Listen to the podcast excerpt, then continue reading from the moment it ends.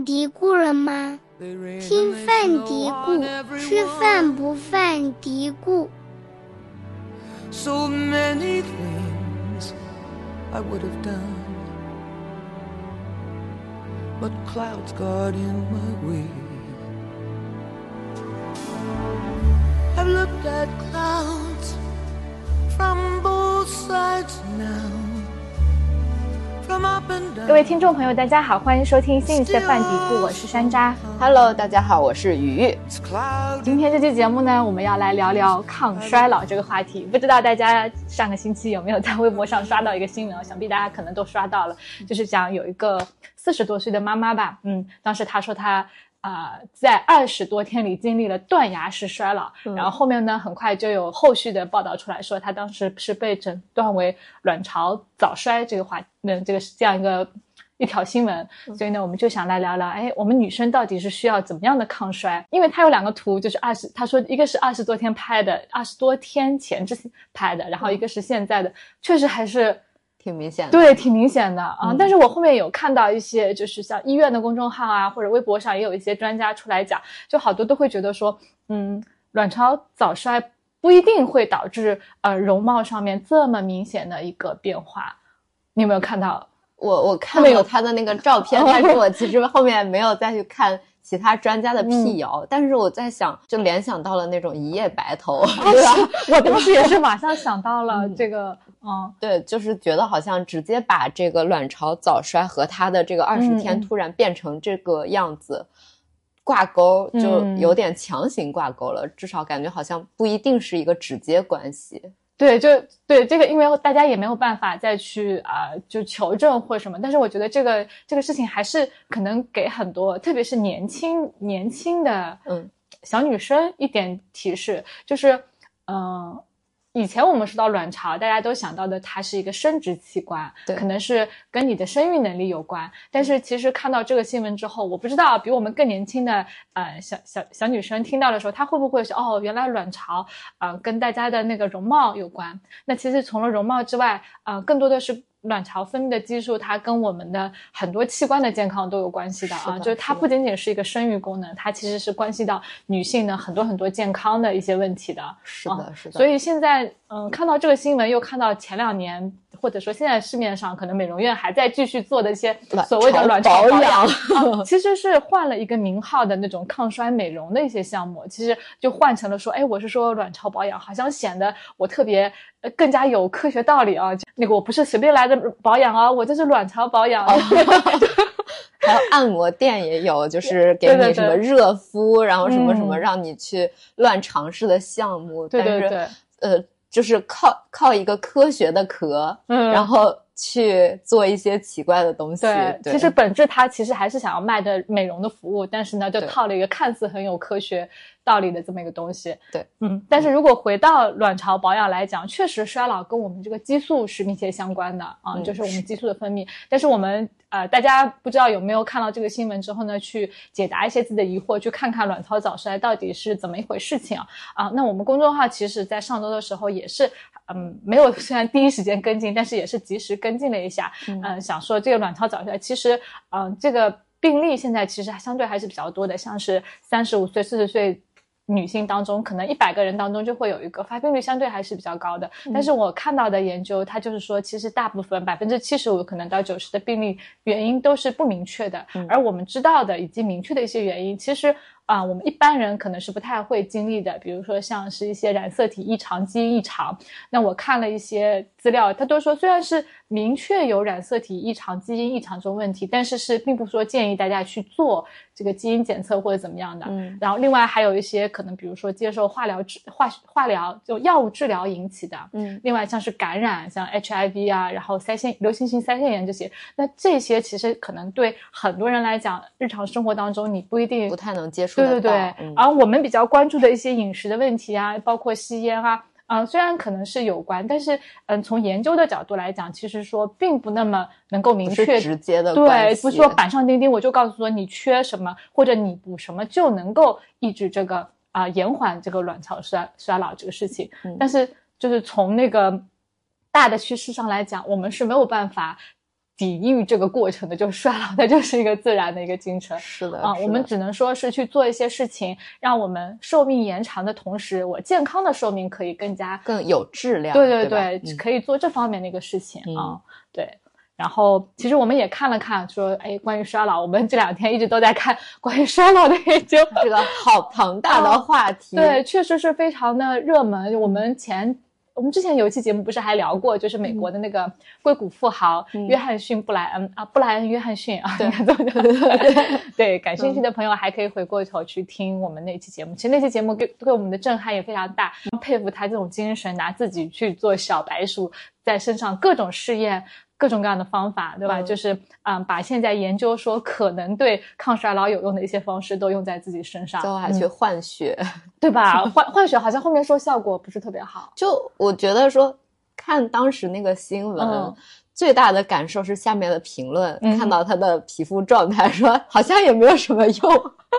明白，就是大众对于衰老的认知，或者说至少在当时感受下来，我们可能。当下还是会想到是皮肤状态的一个逆转什么的，但是他们在意的，比如说这个这个富豪，他在意的是他身体机能的状态。当时我记得说是逆转到了三十多岁还是多少？就是各个身体的功能嘛，对对对对，就说是就跟一个就是年轻人是一样的。嗯，但是呃，就下面评论最终还说，哎，这个皮肤状态没好到哪儿去。嗯，就是他他。是因为看上去特别白嘛，就是惨白的那种感觉。对他，他因为他本身可能已经是那个年龄了，然后他再逆转，应该也不至于说是逆转成为一个多紧绷的状态，对吧？所以，所以大家对于这个衰老的抗衰的期待，就好像突然就不太一样，然后不太一致，导致没有认可他的这个抗衰结果。对，这这这么说来哦。我们刚才不是在录节目开始前，鱼鱼还跟我分享了说一个小说嘛。我昨天也在想，我觉得好像，嗯，抗衰的这个冲动真的是古今中外东西方大家是不是一种本能呢？就是你你想古代大家要去炼炼丹，然后我们看小的时候看《西游记》，你看妖精啊，当然这是人写的啊，人写的妖精，他也想吃唐僧肉，想要长生不老。然后现在我们也不停的在研究这个话题，就是大家。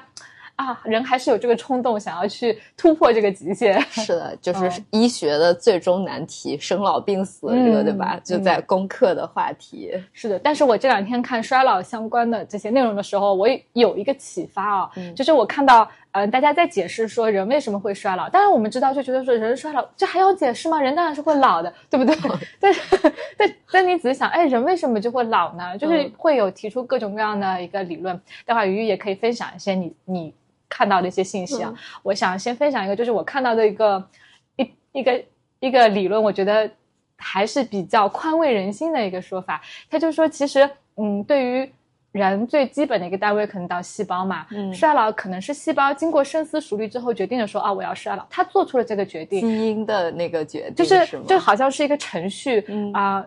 人如果你要长生不老，那就意味着没有下一代的更新或者进化的可能。然后到了那个就是。细胞自己设定的一个程序，我在这个时候我要决定衰老。然后呢，嗯，他也提到了说衰老，呃，其实我们意味的衰老，我们对人对衰老这个意思就是一个负面的，它是一个不好的词啊。我们是想要抵御它，这个词会让我们皱眉头、不开心的。但是呢，从研究的角度，他会发现发现说，短期的衰衰老其实它也是有一定的好处的。就比如说啊，为了更新，或者说它也有一个抑制肿瘤的一个机制在里面，就是衰老。我们可以用一个中性的词来看待它，就它只是发生了这个事情。我描述一个现象，我是不带情感的来说，呃，衰老，呃，这个进程。对对对，就像我们在呃了解衰老的这个一些情况的时候，就会有个端粒的学说嘛。当时也是看到了一个研究说，怀孕会让端粒缩短，然后很多人就会讲说，哎，你看，就是女性的牺牲会怎么样？但但是如果我们把它放到一个呃就不带情。感情色彩的来看，嗯，它就是在描述一个现实，一个一一个可能的事实嘛，嗯，就这是孕育生命过程当中，生命延续的发生了这么一个，对对对，就是它就是一个现象啊。我们人带着我们现在那个价值判断，女性主义或者怎么样的判断来说，哎呀，女性的，当然当然也是可以这样来解释，但是我们在做判判断之前，我们先回到就是科学事实本身。哎，我们来这样认识一下，也觉得啊，这是一个嗯挺有意思的视角呢，就是可以嗯至少减少一些焦虑，觉得说啊我很想要去抵抗这个衰老。哎，为什么别人可以做的这么好，我要这么我跟人家啊比差这么多？或者像那个妈妈说，觉得哎呀，本来觉得说后半辈子可以漂漂亮亮的。啊，过完余生，哎，现在不行了，呃，就是，嗯，可以就这样子的呃视角来看待衰老，我觉得是可以啊减少一些焦虑的，嗯，对吗？是的，嗯，我我其实也看到了，就是你刚说的那个细胞，它在一个时间点，然后它可能就会有这样的一个进程的，嗯，我看的应该是他是说基因上面它可能会有一些隐藏的这个位点，然后到时间了，它自己。对吧？它就突然就表现出了这个这个，就是能能够表达出来了。然后人就是要去做这样的一个更新。然后就这个，我当时还开了一个脑洞，就是如果说，我期待你的脑洞。对，就是如果说没有这个进程的话，然后人就是他会无限活下去的话，那这个地球可能会爆炸，对吧？就生命它没有办法，而且。而且，如果这样子，我我我是觉得说，如果基因它就是没有办法给大家一个更新，或者说没有办法再去做一个变异的话，那可能它一直下来就都是这同一套，嗯嗯，然后它就少了很多的机会，对吧？对对，所以所以这个时候就发现说，哦，它的一个更新衰老，然后或者说它在那个，嗯，就比如说基因，呃，就是下一代的时候，它又会。就每每下一代的时候，它都会有一些可能变异啊什么的。它其实是一个基因在让自己活下去，或者说让自己进化的一个过程。是的，这个视角来理解就还挺开阔了，就觉得 就觉得好像嗯也能够接受了。嗯，对。同时又想到了，就是今天说那个《镜花缘传奇》里面那个小说，我没有看到过。你给介绍一下，我印象中他是这样子，就是他有个国家的人，他早晨的时候会从那个就是土堆儿一样的 圆形的 圆形的房子里面，然后出来，等他晚上就回去。但是他们就有点像是朝生夕死，但是生命就在那个时候。哎，他们是两拨人轮班吗？同一个，应该应该是同一波，不太记得细节了，就是小时候的一个看过的。嗯，然后这不是这一波人，他这个国家人就是守恒的嘛，他也不会有新的人进来，不会有就是人死掉，生命就一直是守恒的。但是这个就是刚刚说到的那个，如果基因它可以无限，没有任何更新，它不就是这波人 一直 就是这一波，对吧？他就少了很多没有新鲜事，没有新鲜人。对对对。就觉得嗯，这样好像哎，以但这样一看，以前的人对于这个生就是长生的追求，脑洞也是很大，对吧？嗯，就还对。说说到更新，我又想起，我看我之之前我们有啊，当年因为那个三文鱼的事情，就是那个什么淡水三文鱼的事情的时候，我呃看过一些关于鲑鱼三文鱼的研究资料嘛，但是就记得有讲说鲑鱼它也会有这样子的一个现象，就是产卵之后。就死掉了，嗯，就是也是那种 我死掉了，呃，为下一代，下一代就有了，对对对，然后因为对 是的是的，就是也是一个动物界也会有这样的现象。那我们看动物的时候，你可能不是会带着那种温情脉脉的啊，就是说，哎呀，死归于牺牲啊，生命孕育生命啊。说到生命孕育生命，想到了我的姜，你的姜。我我我的那个姜放在冰箱上面，然后它姜它自己不是发芽了嘛，然后我没有做任何的操作，就是它其实这个芽它是在吸食，或者说它是在用姜原来的这部分，然后它重新现在正在长，对，以及它现在长了蛮高了，衰老意味着新生，对，生命孕育生命 升华了。脑洞，呃，好，对对，就是开的脑洞，不是，就真的就是思路可以打开嘛。对衰老，就好像嗯，小的时候，我不知道你小的时候是不是这样，我小的时候对死亡一直是很恐惧的，嗯，就是呃，现在慢慢长大了，可能对死亡有新的看法，我觉得对他的恐惧就是减少了，嗯，然后包括衰老也是这样子，其实，嗯。可能在二十几岁的时候，大家不停的在讲说三十岁怎么样，觉得说三十岁是一个很可怕的年龄，好像是。到三十岁的时候，很多人可能会讲四十岁是个很可怕。可是等到在你到那个年龄的时候，你会发现其实没有那么可怕。嗯，就是我们想聊啊，或者说不管是通过自己的经历也好，你去看这些科学的上面，大家对于呃衰老的研究也好，都会有一种宽慰自己，就是说的那种作用，哎，觉得。衰老它就是一个现象而已。嗯啊，我我今天我们来录节目之前，我看到我们那个呃卵巢保养那篇文章后面留言，最新的一条留言，他就说，哎，其实老去也是可以，也是一个一种优雅和风度。嗯，看到这个留言了，对吧？就是有这样一种想法，我们不会不一定要要求年轻的自己有这样一个想法，但是你可以知道，当你到那个年龄的时候，你是会有这样一种心态来看待衰老，这是也是一件很开心的事情。对对，就是年龄可能是。叫什么？就是年龄是一回事儿，但是时光同时又会给你很多东西，对吧？就是你的一些阅历，你的一些谈吐，嗯，它都是时间给出来的。是的，哇，我升华了。但是呢，我们还是来讲抗衰这件事情还是有意义的。就是我啊，我们前面讲到说，细胞可能自己带了一个程序，它会到一定阶段，我就不再继续更新，然后。但是呢，我们生活当中是会遇到很多事情，可能会让这个细胞的复制提前就结束了。那这些就是我们会讲到的一些，比如说不合理的生活方式啦，或者一些啊污染物、毒素的影响这种，这些呢是可以被避免的。所以我们今天其实是想来分享啊生活方式当中的一比较重要的一块，就是饮食嘛。嗯，其实说到饮食，大家对于怎么样吃可以变瘦、变美、变美这块，大家也是很感兴趣的。然后，呃，变美、变年轻。但是呢，也会有一些啊误区，或者说是一些混淆的信息，所以我们想借今天这个机会，可以来聊一聊，嗯，到底可以，我们可以做些什么东西？然后除了啊，当然首先是除了皮肤之外，还有很多你外表看不到的一些东西，其实也是值得我们去关注的啊。对，只不过皮肤是最容易先看到。对，那我们可以先来说说皮肤吧。嗯，皮肤抗衰，哎，说的最多的就是胶原蛋白嘛。嗯，对对。你有吃吗？我其实没有，但是 就是我自己吃的比较多的，或者说我自己会比较多关注的是维生素 C、维生素 E 这些。那它是因为就我们原先在上学的时候，呃，关于衰老或者说关于皮肤衰老的一个。呃，理论就是自由基嘛，嗯，对。那他身体产生了一些自由基之后，他可能会去掠夺你的一些，比如说呃，正常细胞的电子，对，稳定细胞的电子，然后让就产生更多的一些不稳定。嗯，然后呢，这个时候就是需要一些，比如说外来的一些因子去提供，去给它贡献这个电子，让这个自由基变得稳定起来。所以呢，就是这些就是抗氧化物，或者说这些外来的。这些呃电子就像是维生素 C、维生素 E，它们就能够去提供。嗯，所以呢，这个时候我就会比较关注，就是这些呃，就是含这些营养素的食物。然后主要还是一个维生素 C，因为就是平时吃的蔬菜水果什么的就比较多，然后也味道也很好。而且我们在说一些什么，比如说美白食物的时候。大多也都会说，就是含维生素 C 的蔬菜水果啊什么的，所以这个是我也会比较去关注的。嗯，但是嗯，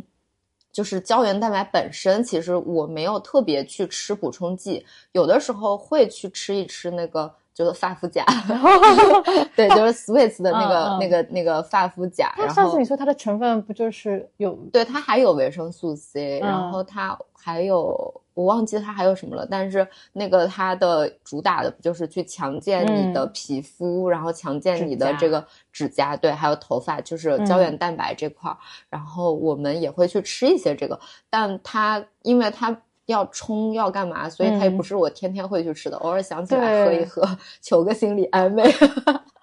是的，是的，但还是日常需要去做到一些。对，就其实呢，做胶原蛋白，因为我你也没有吃补充的这个经验，我其实也没有这样的经验。我我相对来说对呃在这方面我是比较懒的，所以没有特别多说自己。有服用的这个经验可以跟大家分享，但是呢，呃，我们其实有做过呃胶原蛋白的科普，也做过测评，也做过，是可以给大家有一些分享。我记得最早看到有呃我们的一个营养师朋友吧，那他自己也有分享过他自己吃胶原蛋白补充前后的一个图片。那其实很多时候我们补充这种东西啊，肉眼的改变你是不太能看得出来的。嗯然后我们看到的很多研究，他会说，哎，确实是有效果。那这种是研究会借助一些实验的一些工具器材，我拍摄或怎么样，然后比如说我还会检查皮肤的含水量或者你的弹性，就确实是用很。颗粒就用什么黑话讲，颗粒度很细的 去评估，那很多是我们肉眼感受不到的啊、我记得他，我有一次看到他在朋友圈发，他就说他的观点就是说，哎，胶原蛋白不是智商税，确实我补充了之后，我感觉我的皮肤状态好了。嗯那我们其实也看到一些研究，呃，确实是说明，呃，动物的实验、人体实验也都会讲啊、有效果。那这些研究里面很多，其实相对来说，一个是年龄稍微相对大一点，因为你可能年龄大了之后，呃，合成的能力是会降降低的。那你补充之后是啊、呃相对来说性价比更好，效果更好的。嗯所以，嗯，要说胶原蛋白它是不是智商税，我觉得不仅是胶原蛋白，很多产品也都是这样子的。它智商税它的扣税点不在于说它到底有没有效，而是说，嗯、我只强调了这一个，然后又去不去顾及这个整个系统的升级，还是我们上一 次说的这一点，就是关键还是这一点，它是有效的，但不是说它能够取代所有的啊。呃，我有个我有个朋友，他来判断说这个东西到底有没有效，他就说你看这个市场规模是越来越大的，嗯它从另外一个角度来讲，他其实可以说明，嗯，它可能对一些，比如说你年纪到了三十五岁之后，嗯确实是会有一些帮助，而且这个帮助不仅仅是在皮肤上面的，因为我们的像是那种结缔组织啊、关节啊，对是这种也都需嗯也要都需要，嗯就是会有一个嗯，也可以照顾到关节嘛，就对，包括像伤口的一些恢复什么的，对对对，嗯是的，嗯其实都是会有一些帮助的。对哦，但这其实也从另外一个角度来说明，嗯就是你如果现在不缺的时候，其实补充感觉。对对对，可能就没必要。对对对，嗯就是它的智商智商点是你在不合适的时间花了很多钱，然后有可能去补了之后，它也没有什么效果，嗯然后你可能这时候有一些性价比更高的补充嗯方式，或者说性价比更高的东西，对吧？嗯，然后你就没有必要去花这个钱在这个上面。性价比更高的东西，我们就说的是食物嘛 啊。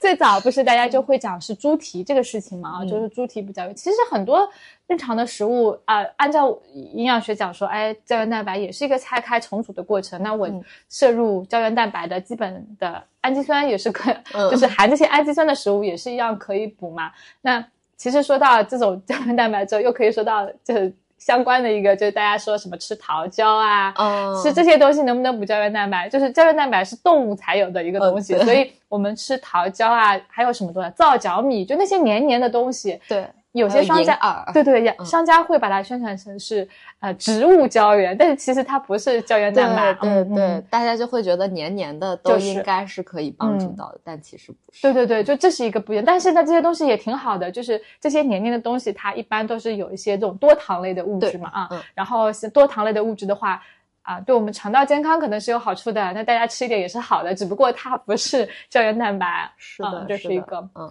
嗯，就食物的误区，说到胶原蛋白，就肯定还有铁啦。嗯啊，我们那个读者群里面，包括我们那个留言里面说到很多的，最近好像问的特别多，就是补气血。嗯，啊，这个话题我们真的是不知道该怎么回答，因为对中医确实也不是太了解。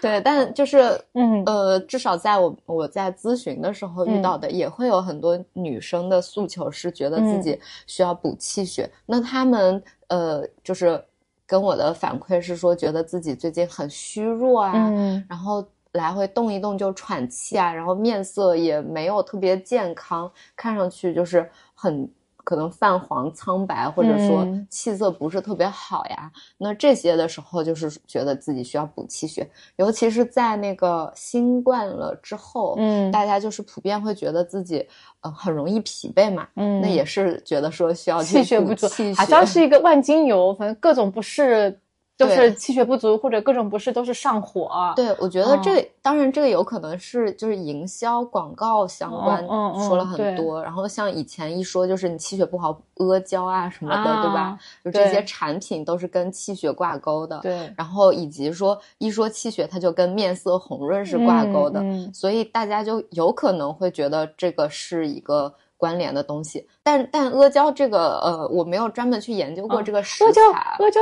阿胶也是一种对 驴驴皮，其实也是一种胶原蛋白。对啊，对啊，也是一般那个阿胶，胶，它不是都还会加什么红糖，嗯，然后去熬，或者说像现在很多那个阿胶糕，我前两天才吃了啊一一盒，因为我跟姐姐送我的，是那个东阿阿胶那种吗？它就是它是已经做好了的，加了芝麻的吗？加了芝麻，加了坚果，加了那个花生，可以当零食的，甜甜的那个，对，就是香是真的很香，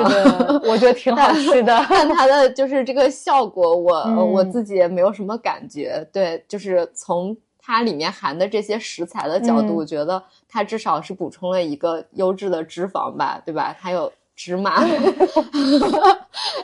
我觉得我也不太芝麻，然后它有那个，它有花生，呃，不，它有核桃，这这两个它都是一个坚果类嘛。那我觉得。从这个角度，我吃坚果也是好的冲击小，其实我觉得还是挺不错的冲击小零食。对，而且它一一小片也还挺小的。对，只不过说就是从另外一个角度，如果非要说一些不好的地方，就是那有可能还有额外的添加糖。嗯，一般这些都是有糖，因为它肯定需要把那些芝麻啊什么东西粘在一起嘛。对对对对，所以那这个角度就是零食的选项的。非最优质的零食，可是解馋也也还是也是挺好的。对对。嗯，那其实说到糖，我们又可以说到跟皮肤相关的嘛。这两年其实大家对糖、抗糖化啊，对，就是跟皮肤的保养很很相关的一个一个东西。那就糖化，糖化，哎，就是。感觉原来是一个涉及可能糖尿病人才会关心的一个话题，现在就是大大众普遍都会关心啊，女明星的一些宣传啊什么的，大家对于糖化其实也是会有很多可能过度焦虑的一些或者特别极端的一些做法嘛。对，就是会觉得说我吃糖了之后。然后产生糖化反应，最后就去攻击我的皮肤，又让我变得 攻击胶原蛋白，攻击了我的胶原蛋白，攻击我的皮肤的正常功能，然后产生皱纹，产生什么什么什么的，包括还有什么沉淀啊、暗黄啊什么，都可以。最后就营销词，最后大家就都把这个靠在糖化上面。那我们说皮肤的老化啊，我们会讲到是。就衰老是内源和外源的嘛？那其实皮肤更多的是外源性的一些光老化啊，其实对皮肤的衰老可能影响更大。我们说的那个，嗯，那那它可能也是通过这个这个这一条通路来影响的嘛，氧化自由基啊，然后呃那个呃炎症或什么之类的，然后各种护肤产品其实也是走了这一条路来做的。对，嗯，其实皮肤你你说那个糖化这个东西，它到底对我们皮肤衰老贡献多大？可能它的贡献没有我们想象的那么大。可能更多的是，嗯，还是紫外线的对皮肤衰老的贡献是更大一些。我觉得就像是内源，它也是会产生一些这种反应的，只不过它不是以糖化的形式。就像我们要不要给大家解释介绍一下 到底糖化是什么东西，澄清一下概念？就是我们以前有画过一个图，我给大家画过一个其实是卡通的图。糖化呢，大家知道那个美拉德反应，嗯啊，我们。烤面包还有烧红烧肉，那个特别香。那其实这里面就有一个啊，蛋白质、氨基酸跟那个嗯糖结合的这么一个过程。那我们说的这个不好的糖化反应，也有点类似于像我们身体里面发生的这个糖化的拉德反应啊，就是呃，我们身体里面一直在会进行各种各样的反应，蛋白质也会跟糖发生反应。但是正常的反应，它是有在酶的帮助下反应的，就是我是明媒正娶的，我是有介绍人的发生的一个反应。那这样子的一个反应呢？嗯，其实这里面会有两个词，一个叫糖化，一个叫糖基化，它是两种完全不一样的呃反应。糖基化其实是好的，就它。经过糖基化之后，原来的分子相当于是开了外挂，可能会有一些特殊的功能。那我们说的这个糖化反应，它其实是不需要经过酶啊，就是叫非酶促变反应嘛，就直接不需要酶，它就自己就挨上去了。我们当时画了个漫画，哎，就是渣男撩撩撩，不好意思，我们没有 diss 的，就是画漫画，为了让大家能够更好的理解，呃，就它不需要酶，然后直接就。啊，可能就像个拖油瓶一样赖上人家蛋白质啊，这些粘在上啊，对，粘上去了。然后呢，这样子的之后就会，比如说它弄到了胶原蛋白，那这胶原蛋白的结构就会破坏了，然后它就没有弹性了。然后你其他的一些蛋白质可能是需要某本来是有某些功能的，但是我突然间挂上这么个拖油瓶之后，我原来的武功就没有了。对啊，那你本来要在身体里面发挥各种各样功能的，突然我这个功能没办法发挥了，那就会可能。这个一个反应就不能进行下去啦，就会有各个机能受影响。机能就不能对，就糖化反应之后会产生的一个东西就是 AGEs 啊，大家可能经常会看到这三个字，AGE 是三个大写，S 是小，嗯，有个小写就说明它是一大类各种各样的这个分子。那其实抗糖化，大家说的抗糖化，其实要抗的是这个 AGEs 嘛，啊，对对。然后其实 AG 说到 AGEs 就是。这个就是我们说这个解释这么个过程，其实是想说。啊，并不是说大家不吃糖，这个东西就没有了，并不是这样子的啊。其实抗糖化最终的还要是是你这个饮食上面啊，是一个就是保持血糖平稳的一个饮食，而不是说我不吃糖，因为糖对我们来讲还是一个人体的能量来源，是的，对吧？啊，嗯嗯，对，这是很重要的一点。以及就是现在的很多抗糖化，它是抗了所有的就是碳水，对吧？对对对，很多人他的一个极端其实是。不吃任何的带糖的东西，嗯，但我们一直在说的是，就我们会更强调的是，你抗的是添加糖、额外的糖，就不必要摄入的这些，就是简单糖什么的。是的，就正常的一些复杂碳水，然后正常的一些就是通过碳水里面还有总量当中的一些游离糖，对对，那是可以适量吃的，不要那么紧张吧？是的，是的，是的，嗯，然后包括 AGS，其实也是一个。就是怎么啊？大家可以想象一下，就是因为血糖嘛，我们全身都是血管，嗯，所以你血血血管流经的地方，其实如果这个血血糖太高，你血管流经的地方都会受影响。是的。那我们大家关注抗糖化，关注的只是皮肤，那其实血管流经的很多地方，我们的各个器官，包括我们的眼睛、肾啊，这些都是会有影响的。对，啊，就所以糖化反应其实是对。呃，糖尿病的很多嗯并发症其实都是跟这个有关。那大家去啊保持一个血糖平稳的饮饮食，其实不仅是说对我们皮肤更好，可能对皮肤更好，那其实对我们其他的器官、其他的健康也都是有好处的。是的。然后我们说的这个 AGEs，它除了说是体内新陈代谢正常会发生，或者说是不良的饮食习惯导致它过量产生之外。嗯，也会通过食物摄入，当然食物摄入它占比是相对小一点，但是饮食也是会摄摄入的。最常见的就是我们说的各种油炸食品啊，特别是肉类的油炸那种啊焦焦香香的食物啊，通常都是会摄入一些。如果大家也要避免的话，做 抗糖化饮食的话，就这类食物也是需要避免的。嗯嗯，哎，那皮肤啊，我们说到皮肤，还有嘞，大家很关心的痘痘，我突然想起来。啊，前两天不是还有人一直追着我们问能不能喝奶？对这个话题，这也是跟我们说，虽然跟抗衰不相关吧，它是一个炎症，但是它跟就是它又跟那个抗炎的一个饮食感觉也是很挂钩的。嗯，但是我记得说，呃，乳制品就是它是跟痘痘的一个反应，就是。没有说那么直接的一个明确的关系。对我们，我们有个读者群嘛，其实这个读者群是很多年了，然后不停的会有读者来问这个事情，然后我们其实，嗯，就大家可能更愿意相信说，哎。喝奶就会让我的痘痘呃更严重，或者说我们在网络上看到的一些信息是那些说，哎，我喝了奶之后长痘痘的人更愿意来分享，就会有一个偏差，幸存者偏差一样的类似，就觉得好像说奶它就是会让呃我的痘痘加剧，但是其实我们看的一些正经的科学研究，那研究其实涉及的人数会更多，嗯，然后他们可能更全面的来看，就结论。还是需要比较谨慎的，至少是不能，嗯，明确说，对，不能明确说啊，这个乳制品就是跟痘痘之间、痤疮之间有明确的关系的。对对对，但确实是，呃，就是有些人可能会，对他长痘的话，他如果喝了奶长痘的话，然后医生或者说营养师也会建议说，那你就试试看一个别的东西，对对对，就把这个奶就停了，然后换成其他的一些补钙的产品。对，那这也确确实实是我们在没有。特别了解这个就是关联的时候，能够做到的一个就是措施吧，我觉得。是的，是的。对。而且还有一个信息是我们看到的一些研究会讲说，相比全脂奶，嗯，可能脱脂奶、低脂奶，嗯，关联更大一点。啊，所以大家如果要试的话，可可能可以先试试啊。如果你是喝多脂奶或低脂奶，你试试换成全脂奶，来回换一换。全脂奶如果还不行，那其实可能说明奶对你的痤疮影响没有那么大，嗯，所以还是可以喝的。因为毕竟啊，因为奶对我们的日常健康还是比较重要的一个，有很大影响的一个食物类别吧。对我们说到奶嘛，马上就要说到下一个话题了，对吧？说到骨骼，对，就除了皮肤抗衰之外，我们是想。跟大家介绍说啊，作为女性，我们还需要关注其他的一些抗衰啊。皮肤是我们大家最容易想到的。那其实皮肤的话，你说想要有马上有很明显的改善，肯定是医美项目是最明显的。是的。然后很多就是爸妈给饭吃，对吧？就是是基因你天生的很多是改不了啊。我们可以做的一些事情，比如说你减少啊。晒太阳，那我多吃一些蔬菜水果，蔬菜水果中的抗氧化成分其实也是可以帮助我们皮肤这个抵抗能力提高，对吧？就是我们做的这些，嗯，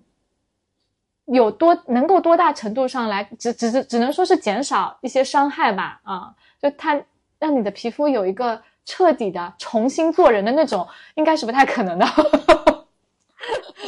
是吧？我记得之前就是说，很很多很多我们在分享一些什么美白啊或者什么食物的时候，就是大家可能对这个事情的期待是，我就换了一层皮。对 对对，没到。对，但但就是呃，之前有看到说你的皮肤的状态，其实就是比如说你的大腿啊什么，它那个颜色，嗯，可能就是你的最嗯，就是能还原到最好的一个。一个肤色了，但是但是你想再去逆转，比如说我这个皮肤颜色变成范冰冰，不要有太可能。对，那那那是不可能的，天生就是这个色。但这个这里面可能也涉及到一个自我接纳吧，突然有一天就是。接纳自己现在这个肤色，然后尽量让它不要变更糟，嗯，就其实也是挺好的，就突然就能释然很多。对，就包呃，其实除了我又想起一个研究，我们蛮早的时候看，哎，我觉得科学家还蛮有意思，我觉得他们也好幸运啊，可以做各种各样的研究。我当时这个研究还有一个视频的，嗯。就应该是有个电视台，他们把它拍出来了，呃，我回头可以找一下，大家如果感兴趣的话，可以找这个视频来看。是英国的一个学者做的一个研究吧，嗯，他们就是分植物当中的那些抗氧化成分，就刚刚鱼鱼讲说喜欢吃蔬菜水果嘛，因为蔬菜水果当中的那些抗氧化成分可以。就相当于是蔬菜的防晒霜借给你了那种感觉。嗯，他们他们做的这个研究就是啊，大概是六周时间吧，让志愿者喝，就是在日常饮食之外额外加了每天加一个甜椒跟一瓶胡萝卜汁。嗯，那甜椒和胡萝卜汁我们都知道，它们甜椒维生素 C 很丰富，然后那种红色啊或者黄色的甜椒其实叶黄素啊胡萝啊类胡萝卜素含量很高，然后胡萝卜那就更加了。嗯，然后呢，那个研究当中就是吃了六周之后。他又给他们拍照片，就是拍照片，然后更加精细的一些检查，嗯，然后因为拍照片留了证据，然后大家就会发现说，哇，果然我只是做了这样一个改变，我的就感觉容光，嗯，容光焕发了。它不一定说更白了，只是你的脸上就是有那种金色的光芒。因为有一些色素带过去了，但我们的这个色素是各种各样的嘛，不是说你脸就变黄了，因为植物中的色素种类很多，可能到你脸上体现出来就是，哎，这个人。就是有种金色的光芒一样啊！是的，如果你没有拍下照片，两张对比，大家是分析呃看不出来这个变化的。但是人家做研究就会把每一步都拍下来，然后对比，就发现说，哎，确实你只是饮食做了一个小小的改变，然后你的肤色就你的气色，嗯，就有很明显的改变。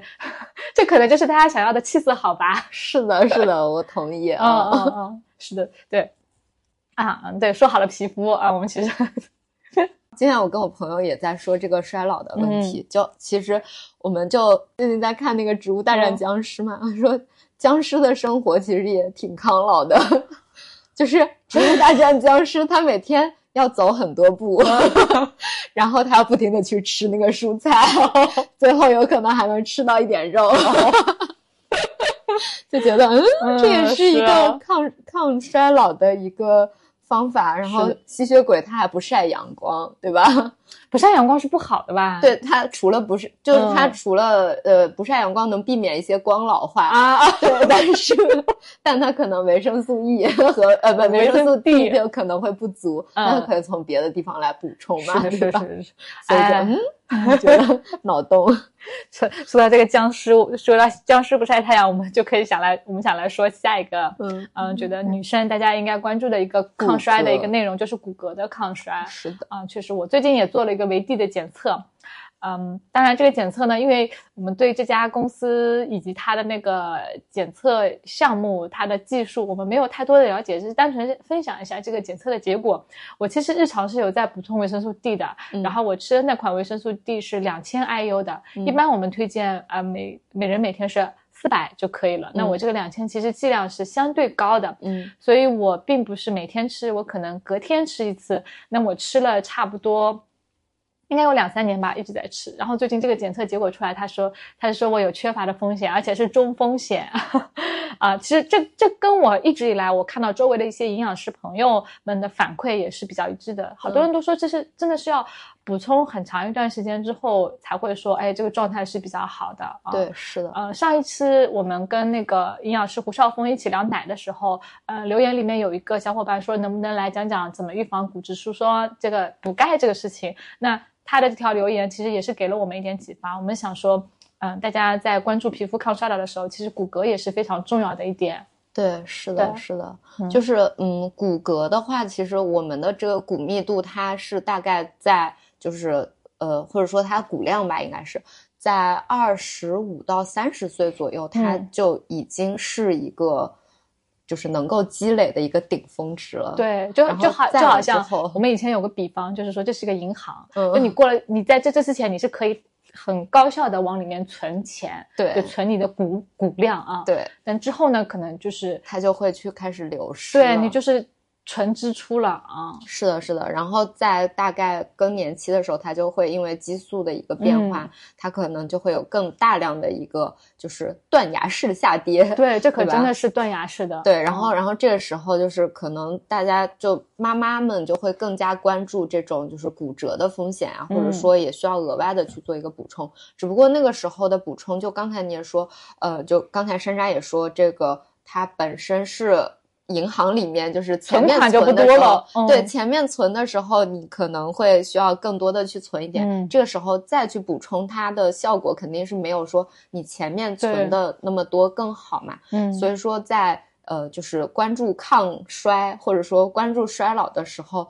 可能及早的就是需要去做一个就是骨量的一个维持。对对对对，是的，就是我们会。聊女生会特别放在女生这个项目里面，是也是想到了说女性她的生理她的一生是会有一些特殊的阶段的。嗯，我们讲到了更年期会比男的，呃，我们激素变化更加激烈。然后女性还有比较特殊的就是很多女性会有呃生育这个阶段啊。那其实。呃，也是我们在跟儿保的营养师在聊的时候，我们有聊到这个话题，就是说，如果是母乳喂养的宝宝，那其实，在早期的时候，奶水是会以充足的营养供给宝宝的啊。即使你自己，比如说钙摄入是不足的，那。奶水要给宝宝，它是会从你的骨骼里面啊，我就对对对，优先保证宝宝的需求。那相当于是就在动用你骨骼当中钙的储备。我们的骨骼是钙的银行，它就动用了。如果你日常饮食又不注意补充，那可能这这段时间又是一个很消很大的一个消耗。对，所以我们想说，想提醒姐妹们。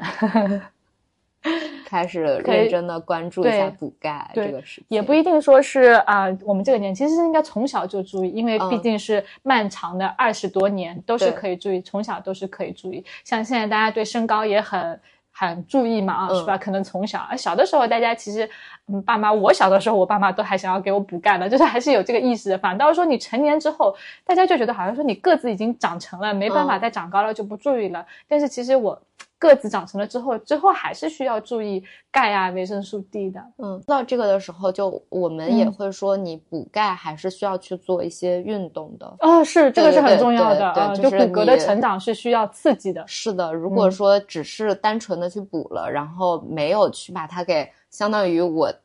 堆了一堆砖在这边，然后我去运动，我盖这个房子，我是把它给拿到我的这个。就是弄到墙上面来，对，把它给巩固起来。但如果说呃没有刻意的去做一些，或者说没有有意识的去多做一些运动的话，那这个砖可能它就都还在这边，或者它是比较松散的，不够结实。是的，是的，是的，就就都浪费掉了。所以说还是需要去每天就是就提倡运动，对吧？提倡多去做一些活动，在力所能及的范围。是的，是的，这样子的话，就是这个银行它能存厚点。不然存的薄。我我做了这个检测之后，我就想，哎，什么时候是不是去，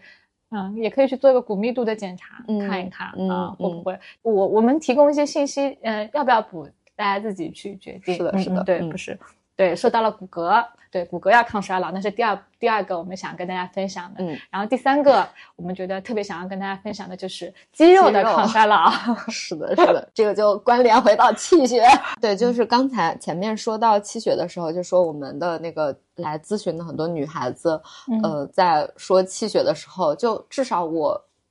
沟通的时候会感觉到大家的这个对于肌肉的认识，或者说对于肌肉量都还是有一个缺乏的。很多人就是，嗯，他瘦是瘦，然后对于瘦。呃，只是这种看上去或者体重秤上面的轻，但是呢，他们的那个体脂率其实还是蛮高的，嗯，以及好像我在每次录经常会说到这个体脂率，就是瘦和体脂率。那它的肌肉含量比较少的时候，它的整个的状态看上去也没有说是。那么好，对吧？然后他可能体型，包括他的身材的形状，那他也是没有那么满意的。好多女孩子就是要减肥，就始终觉得自己不够好。就是以及他体重已经对他体重其实已经很轻了，可是他们就还是不满意。然后一发现就是一问也会发现说他的肌肉含量其实还蛮低的，嗯，就是会有那种虚胖（引号虚胖）是看上去虚虚的那种感觉。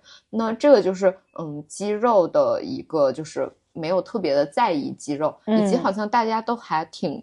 抗拒吃肉的。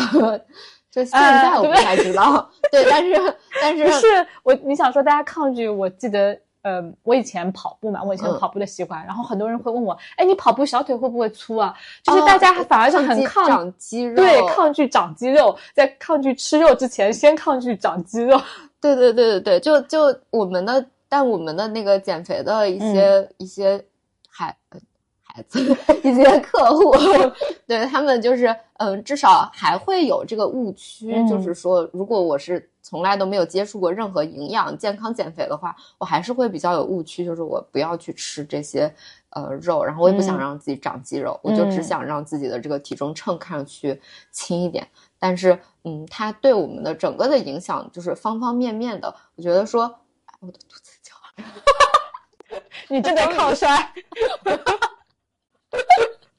嗯，对，就是大家肯定看到过，在网上看到过各种各样的图，就是说，包括说，呃，化妆品各种也会宣传嘛。你到了几岁之后，你就是一个下降啊。比如说三十岁之后，胶原蛋白的合成能力下降了；三十岁之后，其实肌肉的这个合成能力也下降了。对，包括呃，包括就是说，你呃，又回归到前面说的胶原蛋白，其实它也是蛋白质的一个，就是。蛋白质嘛，那如果我们前面说肌肉，你如果是蛋白质吃不够，你的肌肉也会有一个不够。嗯，同时呢，你蛋白质吃不够，你的其他的胶原蛋白的对胶原蛋白合成没有原料啊，对吧？所以它整个对于你的气色。就是皮肤状态的影响也是有的，然后对于你的这个身体的状态影响也是有的。还有就是，呃，很多时候他们觉得自己特别体虚，嗯，没力气，对，没力气。然后你的这个骨骼肌也不够的话，那确实就是很费力，对，很容易气喘吁吁。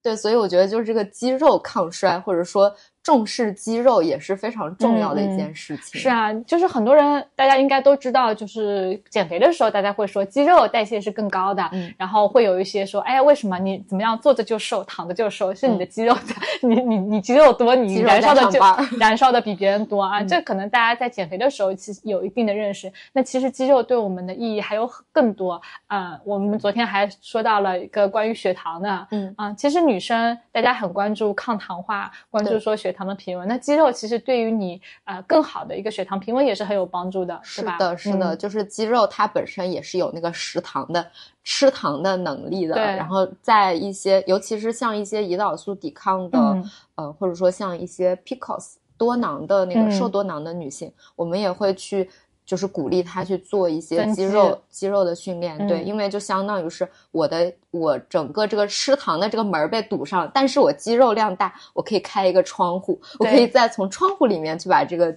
这个糖给拿回来，是是是，呃，所以就是它也给我们的健康多了一个路子。肌肉对我们的意义是就多方面的一个意义，是的，然后考虑到我们说。到了一定年龄的时候，我们肌肉的合成能力也是会下降，所以大家其实还是在饮食上、运动上各方面都要来注意这个肌肉啊。增肌肯定是需要运动了，那但肯定饮食也是需要保证的。是的，是的，就是前面说的蛋白质的量一定是要充足的。对，嗯嗯嗯，我有一个感受啊，读者的反馈当中我得到的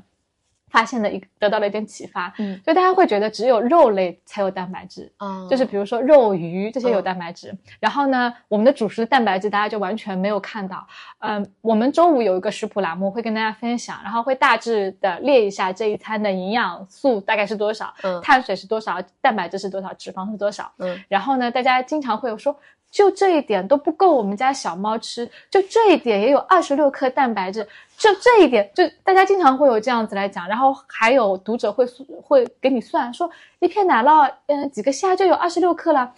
完全没有顾想到说主食也是有蛋白质的，嗯这也是嗯大家的一个偏见吧。主食其实是我们很重要的一个蛋白质来源，嗯，是的，啊对吧？呃，我们在算的时候，虽然说主食提供的它不是优质蛋白，但它是我们日常饮食蛋白质很重要的一部分。啊是的，是的就我们在计算的时候是把这部分也是算算进去的，所以从这个角度来讲，反过来说，如果你不吃主食，然后其他的蛋白质类食物又没有注重补充，那你很有可能就蛋白质不够。是的，嗯。对，包括呃就是大家对于那个植物，就是大豆蛋白质，好像也会有一些，啊，是今天还有个，我来录播客之前还回答了一个留言，就有人来问、我们昨天推送的食谱介绍了豆制品嘛，就说特别推荐大家啊、特别是女性可以啊、经常吃点豆制品，嗯。因为豆制品啊、就有人来问说豆制品是指大豆吗？啊，那我们一般说的豆制品主要是指大豆和大豆制品，对。就是大豆就是我们说的黄豆，黄豆、那它还青豆还有黑豆，黑豆，就嗯它是黄大豆、青大豆、黑大豆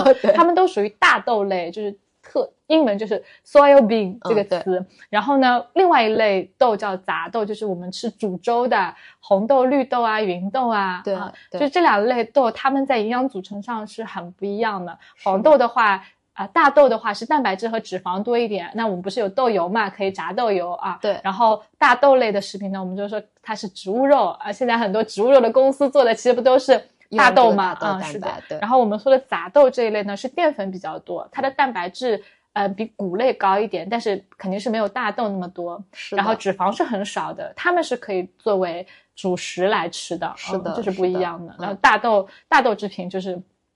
就是是可以替换肉的。如果这一餐没有吃肉，就会推荐大家说，嗯，豆制品可以来一点。对对，包括像素食的，大家的蛋白质来源也是嗯会推荐多吃点大豆制品这样子。嗯对对，对，是的，对，这是我们特别想要分享给大家的。说的是，除了皮肤之外，我们可能更需要关注的骨骼，然后还有我们的肌肌肉。肉嗯那其实，嗯，这些都还是一些外在的一些。那我们的整个健康其实是也是跟我们的，比如说我们的各个器官，心脏啊、肝脏啊、肾脏啊，它们的良好运运行都是有关系的。嗯那这些东西说到底都还是健康饮食嘛。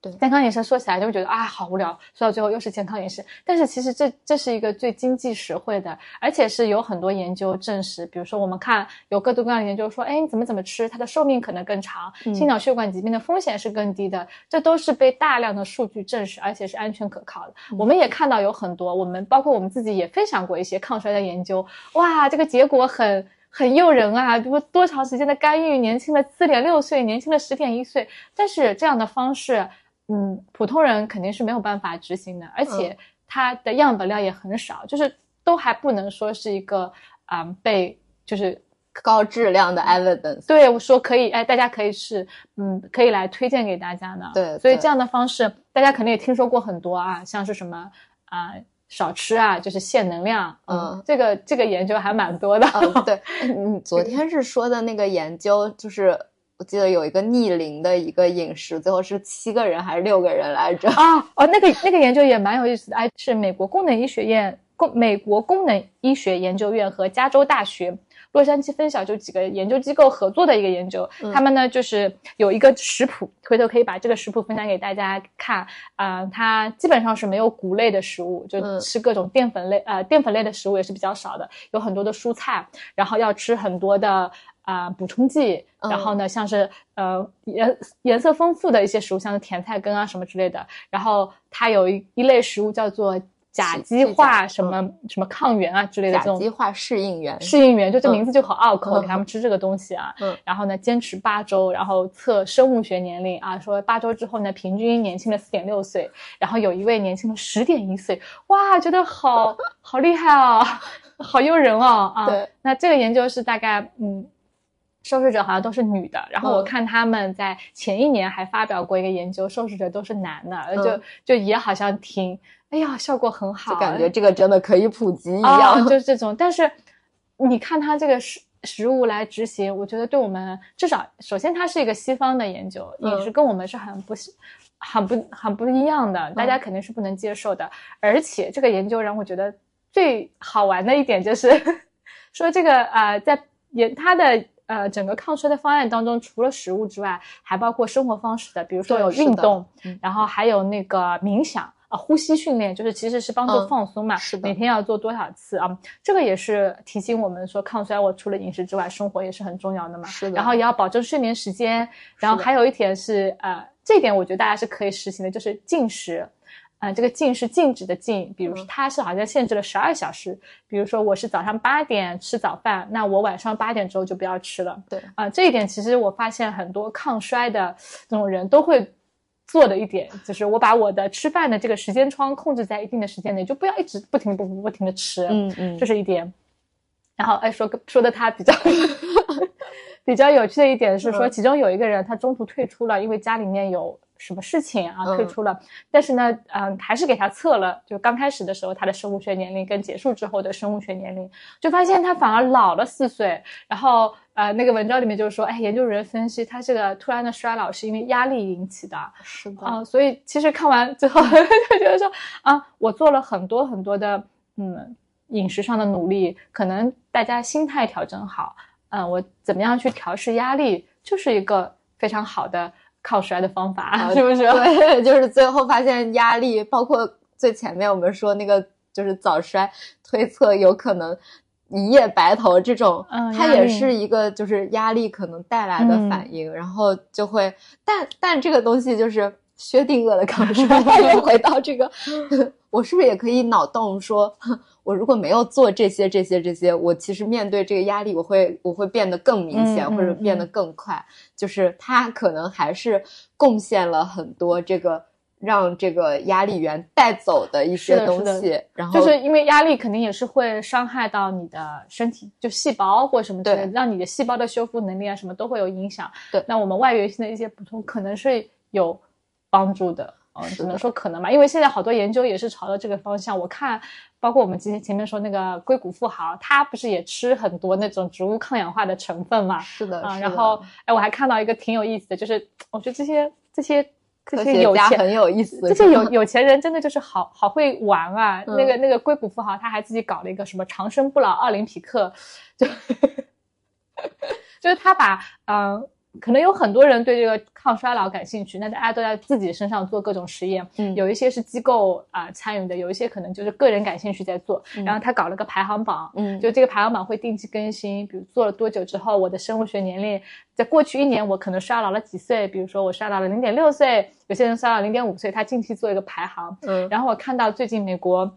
好像是《财富》杂志吗？嗯还是哪个杂志就报道了有一个单亲妈妈，她做了一个，她超过了这个约翰逊布莱恩，就是这个富豪，他在这个 排行榜上超过了他。你想，这个富豪是几百万、三百万，一年要花三百万，但是说那个妈妈她只其实一一个月可能就是一千人民币差不多吧。嗯。他每天他好像也是有在吃补充剂的，我看了，我去看了那个网站，他嗯。最后有一个说他吃什么补充剂是有个品牌的，嗯。具体有个品牌列出来，说这个补充剂之外，他自己做的就是他也会有每天会做冥想。啊啊，每天下午会做冥想，然后呢，嗯、他也会说会吃很多蔬菜，嗯。然后还会说，呃，每天会可能一周会有几次泡澡，就类似嗯。也是有放放松的嗯。就真的最后还比的是个心态。对，觉得说到这个，就是压力对于这个衰老，或者说压力对于我们的嗯方方面面的影响，其实还挺大的。嗯就是呃，最直观的还是就是一方面免疫感受很嗯明显，然后另一方面就是皮肤，嗯，最终又落脚到皮肤。就是嗯、呃压力它本身就是也会，它是一个内源性的嘛，嗯那它可能本身会影响你的这个压力激素，那压力激素它最后也会反映到对反映到你的整个的这个状态上面，嗯以及说如果嗯、呃就是压力大，它还会影响就是我们说睡眠嘛，对吧？你睡嗯眠睡不好，对，然后你又又会产生很多这个，比如说。嗯，就是氧化反应，然后又来攻击你的皮肤，对吧？有可能说你的内在其实也都被攻击了，但是看不到。熬了两天大夜之后，这个人脸垮，它还是挺明显的。然后还有就是像，嗯，像刚刚说的压力，它就是很多的这个心态的放松，嗯，然后让你会有一些正向的变化，就是就是。状态啊，睡眠啊，等等等等这些，对吧？对，所以这两年就是关于嗯正念啊、冥想啊都特别流行。可能大家真的压力太大了吧？压就是我我我说到压力的时候，我想起很早的时候我看过日本的一个作者，他叫什么名字来着？今年刚刚去世的。嗯，哎呀，老了老了，记忆力 靠需要做一下啊。那本书的名字我记得叫《钝感力》啊。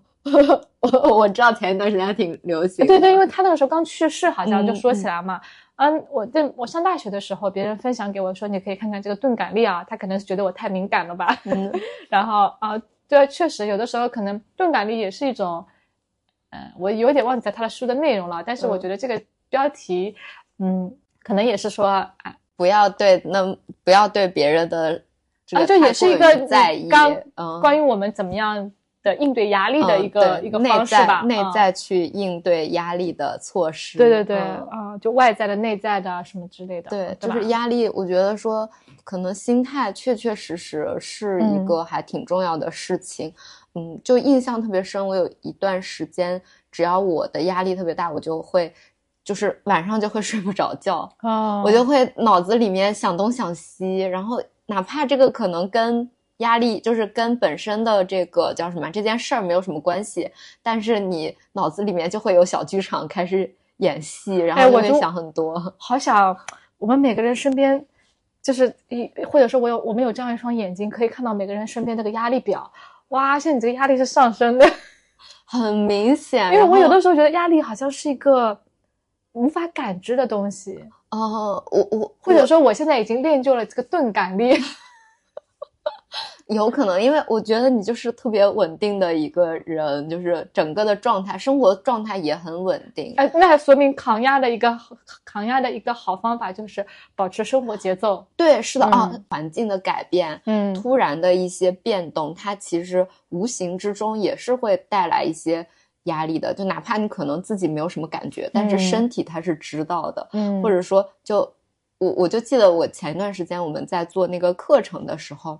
嗯，然后我自己觉得我好像还好，状态还行，每天也是该睡睡，该吃吃。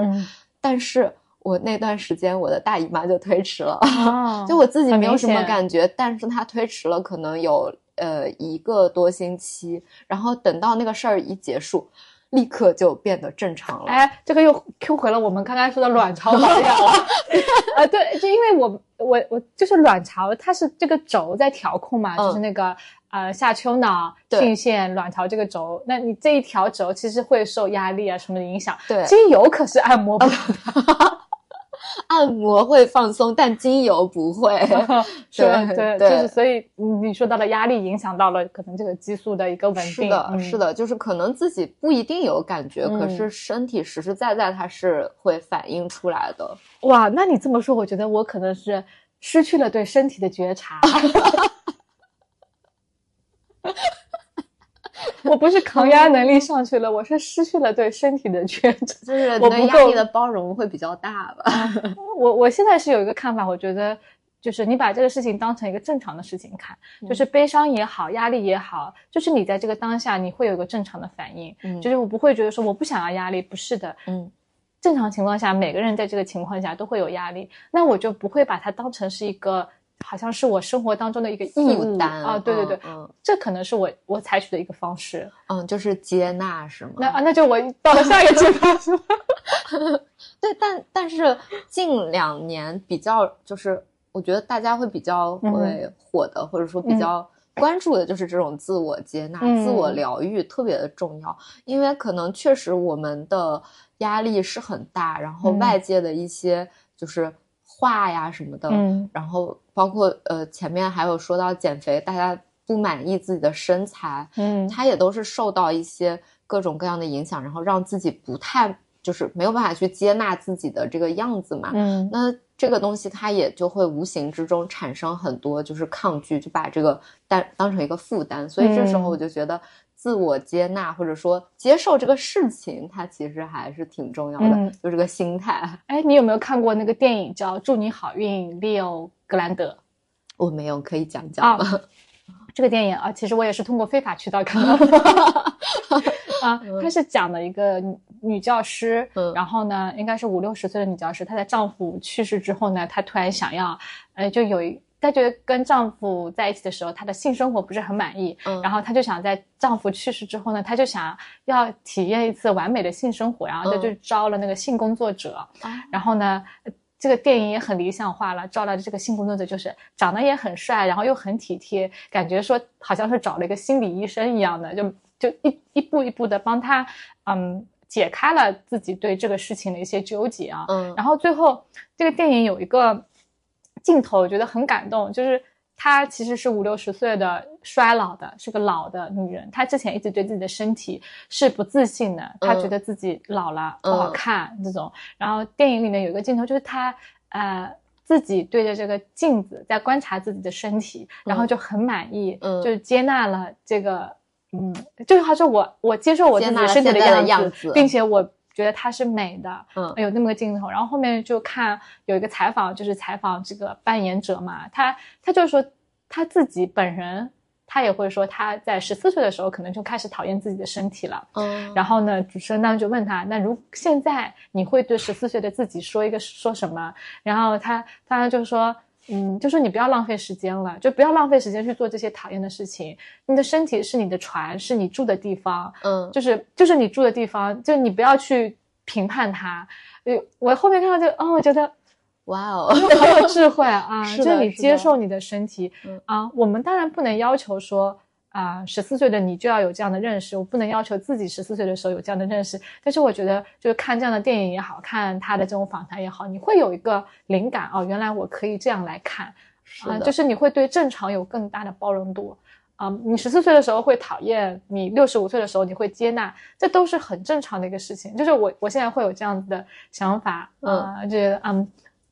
讨厌就讨厌吧，那是我在那个阶段会有的，但是我知道会 对，但是我知道我在某个阶段我是可以，嗯，可能很坦然的接受，然后大家确实会觉得这也是可以的，我是可以欣赏自己的身体的，是的，就还挺治愈的，是的，是的，以及我觉得这也是时间能够带来的，啊啊，对吧？是吧？觉得衰老，嗯，不可怕。是的，是是是，因为我们把这个从那个饮食聊到了这个心态。那其实我们今天节目还想跟大家分享一个我们要做的一个活动，有需要的小小小伙伴可以点击我们的链接。这个活动可以请鱼鱼介绍一下。对我们刚才其实也说到了这个睡眠的一个问题，经常聊天的时候也问别人，一说干啥睡眠怎么样？哎呀，失眠，都说自己失眠，所以我们就。就住这个睡眠的一个问题，然后给大家就是嗯发起了一项活动，然后这个活动是嗯一个十四天的，就是深度睡眠疗愈营。我们是跟就是呃三甲医院的医学博士林博士，可以可以说他名字吗？林。嗯，可以先不说吧，因为 惊好多对对对对，OK，就是跟跟这个医学博士我们一起来合作搭成的。对他自己本身是有比较多的健康管理的经验的，是的，所以也比较了解啊很多人的一些情况。是的，所以在设计课程的时候是有有考虑大家实际的一些困难啊。对，然后我们这个课程，我们这个活动吧，它是虽然是一个十四天的一个活动，但它其实是包含了有四个部分。那前面的一个就是，嗯，对于认知行为或者说更深层了解大家这个习惯的一个讲座，那就是由我们的这个呃医学博士来给大家去分享。很多人他可能对于这个健康或者睡眠自己的失眠的评估，或者说自己失眠的认知是缺乏的，存在偏差，对，可能存在一些就是对，就是偏差。那么这个时候，就是我们是会有讲座来帮助大家去更深入的去了解这个东西。就你先知道了它，你可能建立一个客观的认知，对，再好去救助应对它。对，对，这是这是呃其中的一个模块。那么我们还救助大家的这个就是睡不着的问题，就是压力大的问题，然后给给予的是。呃，或者说设计了这个十四天的正念，那么正念它本身其实是呃一个循序渐进的过程，所以我们也是从前面的就是入门到呼吸，到各种就是呃就是有各种帮助你放松的一个方法，然后给大家提供了这个音频，那这个就是可以去反复去练习，反复去听。呃，我们还去设计了一些大家打卡的小习惯打卡，行为习惯的打卡，因为。确实，很多时候我们的这个睡前的习惯不太好，然后就导致大家没有办法去呃，就是按时入睡。比如说睡前玩手机，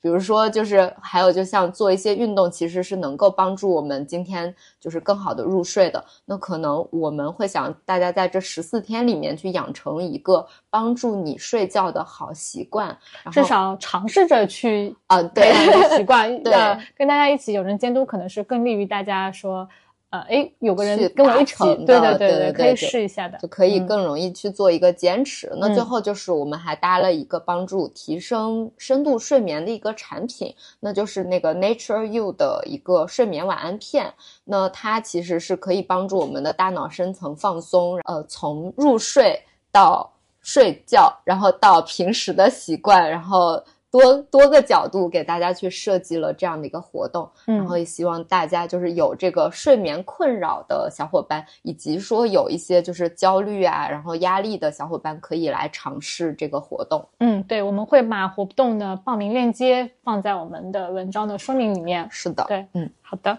嗯，最后说一个，呃，我今天在跟我的小伙伴也在说这个的时候，我们是用到了就是盖房子的这个。这个也是盖房子的这个例子，对这个例子其实是很挺好理解的。对对，就是就是可能像医美，像一些外用的东西，它就很像是你关注的这个墙皮，对，就墙皮它可能有点脱落了，你再去刷一层。但如果说你的身体内部，比如说你的血管生，你的那个管道生锈了，它一直在渗水，它也会去反映到你这个墙皮上面，对吧？然后你有可能这个刷上去，它就效果也没有那么好，甚至说可能这个楼龄你就没有那么好的去维护它的时候，它里面一碰就碎了，那它也不会就是帮助你的这些效果变好。所以可能从这个角度，就是我们前面说的。饮食就回归到老三样，嗯，对，老几样健康的生活方式、饮食、运动、心理压力，就是这些都还是非常最基础的。嗯，是的，是的，打个好基础。是的，就我并不反反对大家去做医美啊，医美确实是效果更直接，而且是大家个人的选择。然后包括食物也一样，我觉得，嗯，大家选择补充剂、选择食物，很多虽然在科研上可能没有那么多证据，但是大家如果想尝试的话，我觉得也是可以的，但只是。记住一点，一个是安全的底线，还有一点就是，嗯，如果要就为了避免它成为智商税，就是不要，不要忽视整个系统的升级。是的，对，是的，是的。就它锦上添花，你也要先有锦吧。对，好，好，对，今天节目就聊到这里，那感谢大家的收听啊，下次节目再见，拜拜。下次节目再见，拜拜，拜拜。To say I love you right out loud. Dreams and schemes. 如果您有任何的建议或者提问，可以通过微信公众号、小红书找到我们。我们的微信账号是实力派，美食的食，唐朝栗子的栗，印象派的派。在关注后按提示操作即可加入我们的听友社群。你也可以在小红书与我们互动，我们的小红书账号是超懂营养的小栗子以及小栗子爱做饭。我们会在小栗子爱做饭这个账号上分享一些食谱。如果你觉得我们讲的还可以，欢迎分享给你的三五好友，相亲相爱一家人，这将会是对我们非常重要的支持和鼓励。